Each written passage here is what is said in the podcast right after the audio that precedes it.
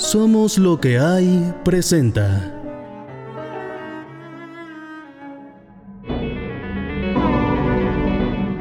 Campus maldito.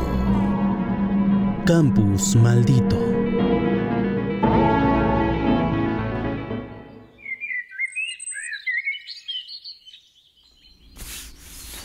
Ay, todo ha sido un sueño.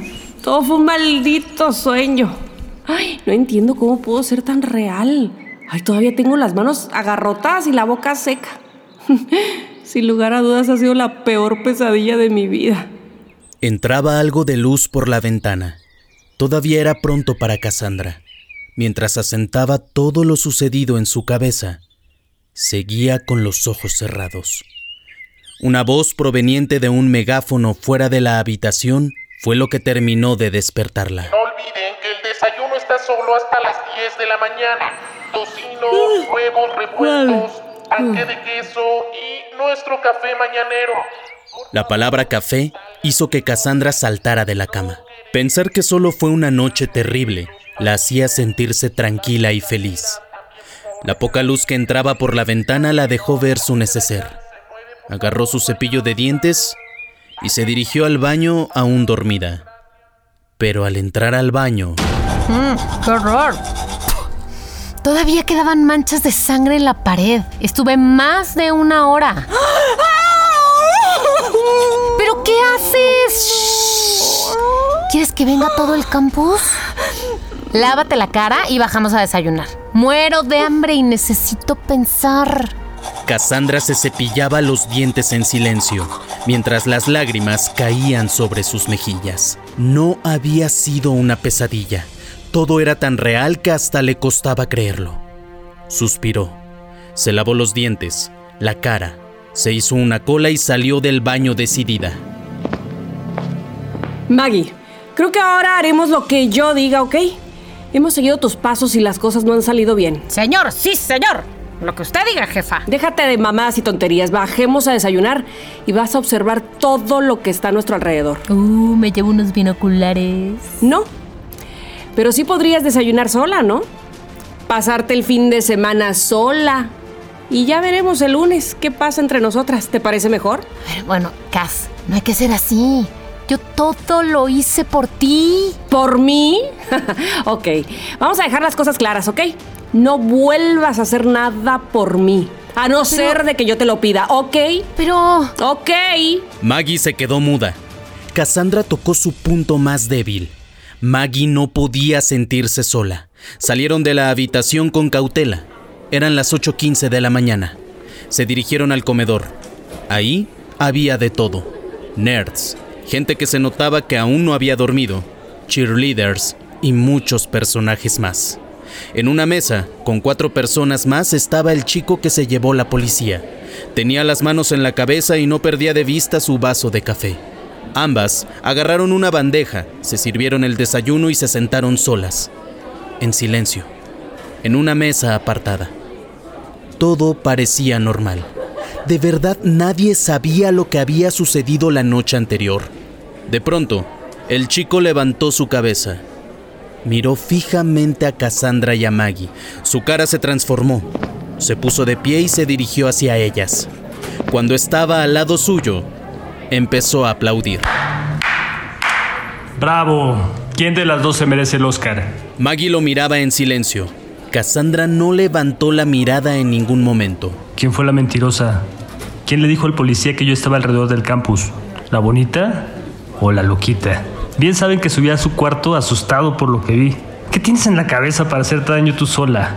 ¿Y tú, la bonita? Anoche íbamos algo pasadas de copas. No nos acordamos ni sabemos lo que dijimos. Lo que dijeron es que yo estaba alrededor del campus. Ya te oímos eso. ¿Podemos desayunar tranquilas? ¿Qué pasaba allá en su habitación? No estaban solas, ¿verdad? Ambas se miraron, frías, en shock. Pues la directora me preguntó por el señor que vive en el campus. Como había tanto ruido en esa habitación, pensé que estaba con ustedes y le envié a su piso. De pronto la cara de Maggie se transformó. Los ojos se le pusieron rojos, se tapó la boca, dio una arcada, se levantó y salió corriendo hacia el baño. Pero Cassandra no entendía nada. Entonces miró al plato de Maggie y vio los dos ojos verdes del señor Edmond. Eran inconfundibles. Ahí estaban. Se tapó la boca con la servilleta y gritó en silencio. ¿Los ojos del señor Edmond? ¿Quién los puso ahí? ¿Alguien estaba al tanto de todo? Pero, ¿por qué? ¿Para qué? No te pierdas la próxima semana un nuevo episodio de... Campus Maldito. Campus Maldito.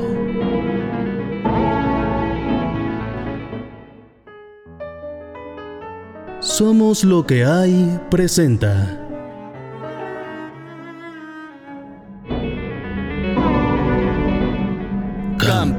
Maldito. Campus Maldito.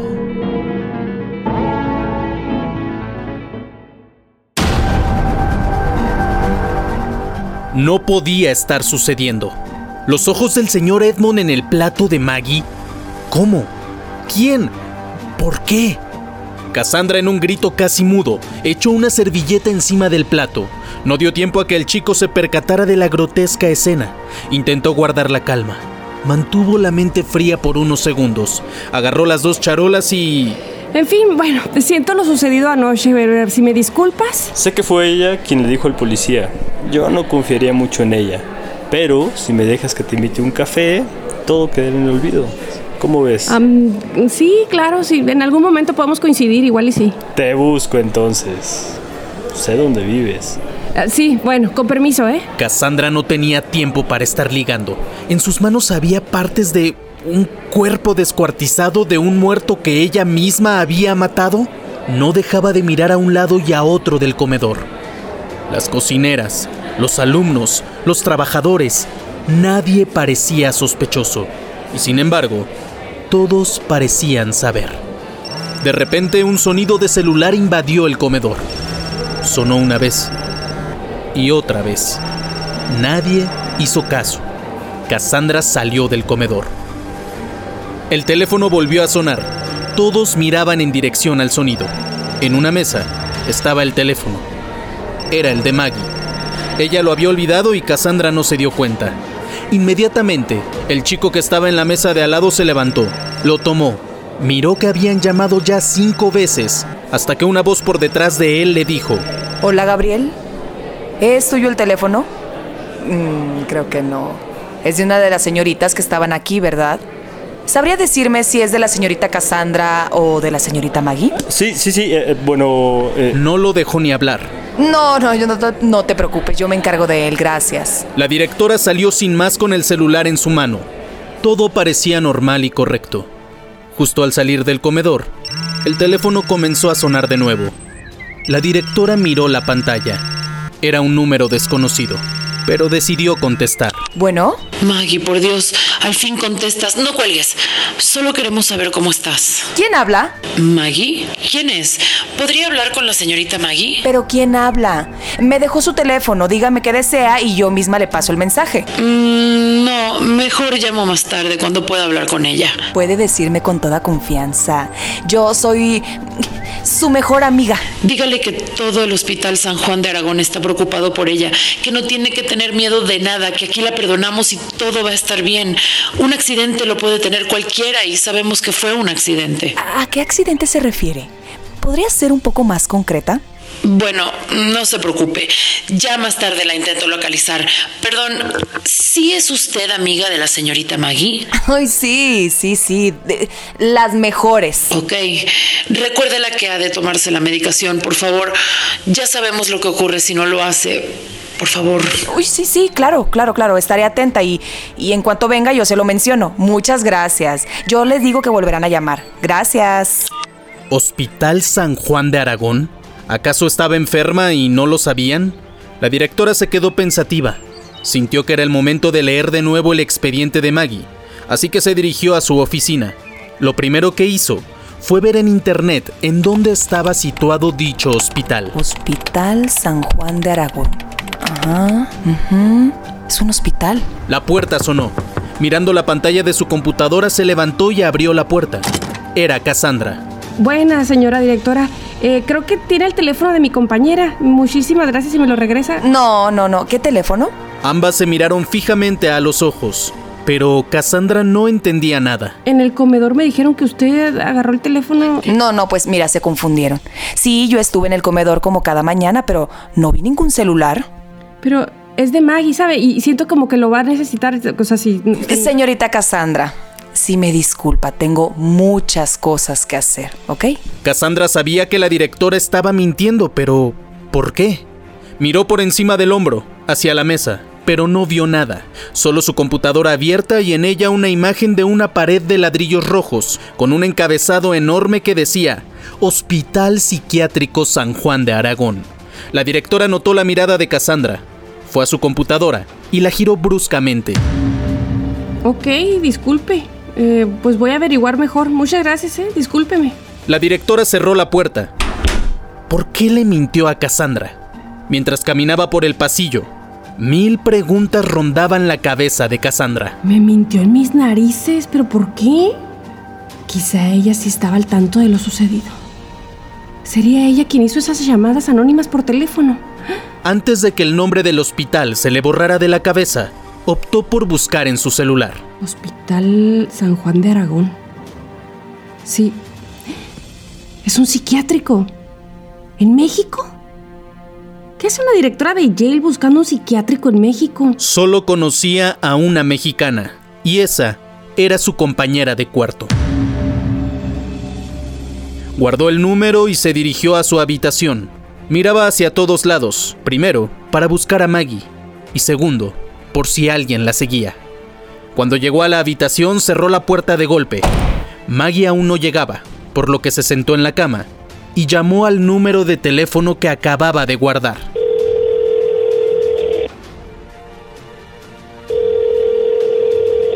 Hospital Psiquiátrico San Juan de Aragón, ¿en qué puedo ayudarla? Cassandra tuvo un presentimiento. Sí, quería saber em, de una paciente. Em, la señorita Maggie. ¿La señorita Maggie? De repente la puerta se abrió. Era Maggie. Cassandra cortó la llamada rápidamente. Y Maggie se abalanzó sobre ella y rompió en llanto. ¿Por qué la directora le mintió a Cassandra? ¿Por qué tanto asombro en el dichoso hospital con solo mencionar a Maggie? ¿Cassandra estará haciendo bien al abrazarla? No te pierdas la próxima semana un nuevo episodio de Campus Maldito. Campus Maldito.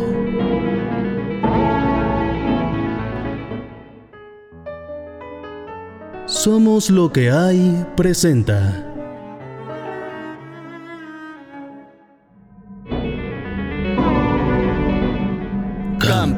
Maldito. Campus Maldito.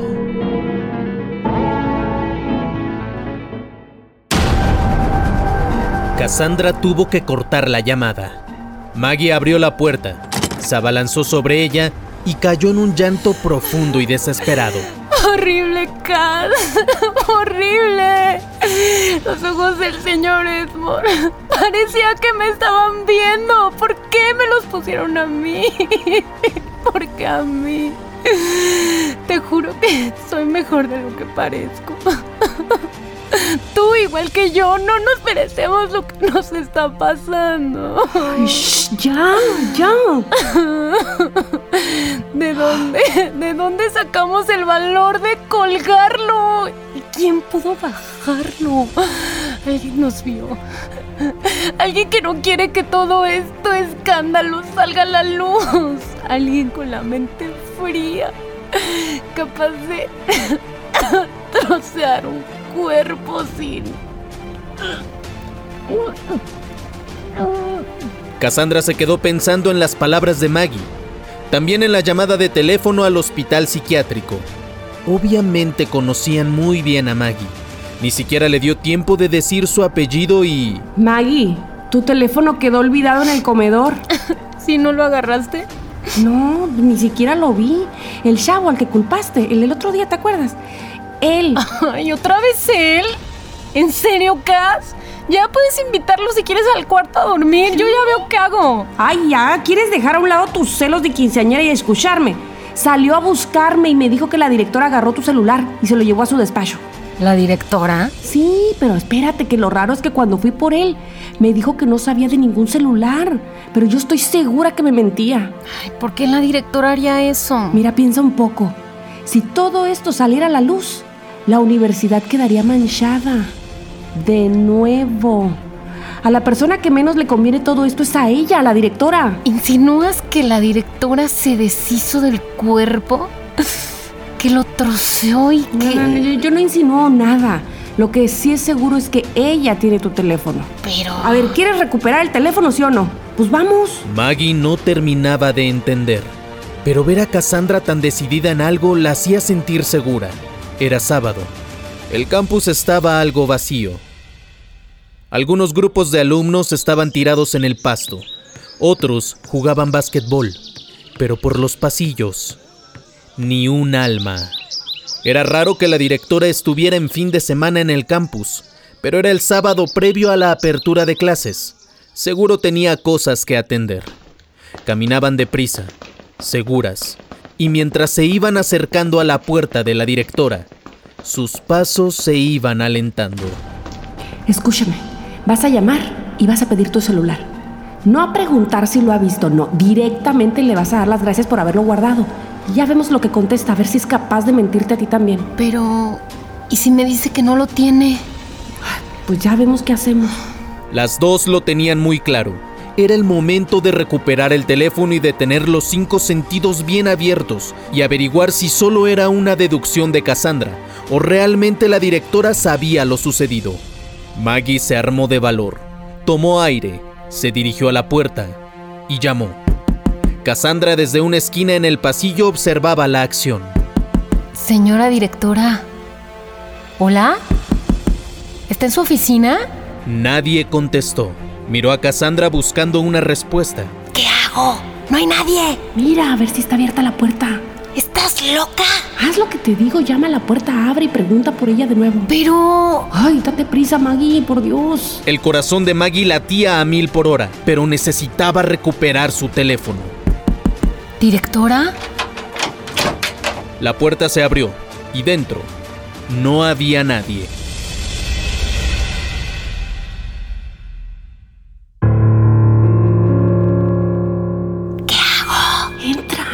Entra, y mira a ver si está tu celular, pero deprisa. Cassandra estaba aún más nerviosa. Miraba de un lado a otro. Maggie tenía que ser muy rápida. Desde la esquina vio cómo entró al despacho y cerró la puerta.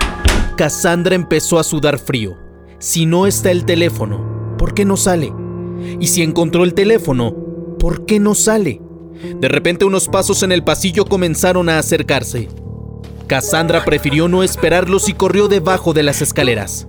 Los pasos se iban acercando. De repente una sombra alargada se asomó por la esquina. Diablos, era la directora. Cassandra comenzó a temblar. No podía avisarle a su amiga que estaba dentro. La mente se le puso en blanco. Mientras tanto, Maggie miraba cual ladrón todas las cosas que había encima del escritorio, de los estantes, de los libros, pero su teléfono no estaba.